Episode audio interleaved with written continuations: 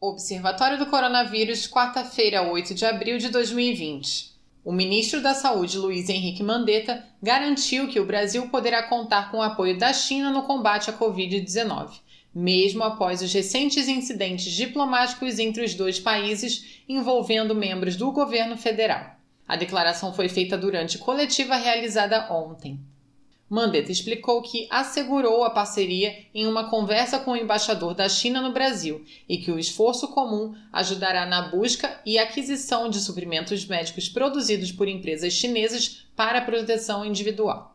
Depois de mais de 10 semanas, a China encerrou hoje o confinamento em Wuhan, cidade onde surgiu o surto do novo coronavírus pela primeira vez. Mas a normalidade agora é outra. Autoridades locais continuam a regular as idas e vindas da população e mesmo as empresas que reabriram sabem que enfrentarão um caminho difícil pela frente. Os transportes públicos voltaram a funcionar, mas escolas, bares, restaurantes, salas de jogos e karaokês continuarão fechados. O crescimento de ocorrências de fake news sobre a epidemia também tem preocupado o Ministério da Saúde. O ministro reforçou que a população deve se informar pelas fontes oficiais como os pronunciamentos dos membros da pasta, evitando se deixar levar por dados sem checagem e com origem duvidosa. Mandetta alertou ainda para a existência de uma conta falsa no Twitter que usava seu nome para publicar mensagens e opiniões não condizentes com as suas. Várias empresas já montaram estratégias para combater a disseminação das fake news. O WhatsApp aumentou mais uma vez as restrições para encaminhamento de mensagens e links no aplicativo. Agora, mensagens que já foram encaminhadas várias vezes só poderão ser reencaminhadas para uma pessoa por vez. Antes, o limite era de 5. A Google anunciou a doação de mais de 6,5 milhões de dólares para organizações de checagem de fatos e entidades sem fins lucrativos que estão atuando nesta área.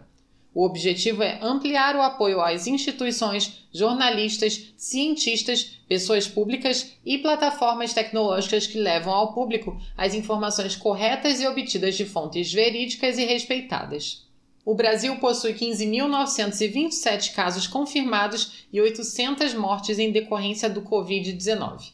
Os dados foram divulgados no balanço do Ministério da Saúde compartilhado na tarde de hoje.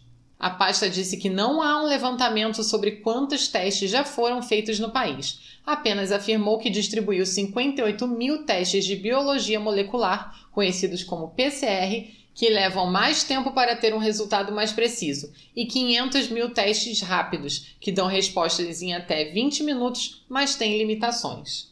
A realização de testes em uma parcela grande da população permite isolar infectados e ter números mais reais sobre a taxa de infecção em uma cidade, em um estado ou país, e elaborar políticas de saúde a partir desses dados. No Brasil, como só pessoas em quadros graves são testadas, há muitos casos de subnotificação. Os óbitos suspeitos de coronavírus sem a confirmação precisa da causa se tornaram uma triste rotina nos hospitais do Brasil, onde faltam testes de detecção da doença para os vivos e também para os que faleceram.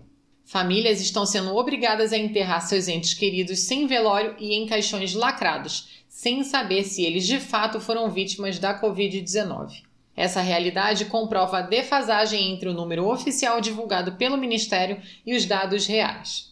Entre casos de mortes confirmadas e suspeitas de coronavírus, os cartórios registraram 748 óbitos do início da pandemia até ontem.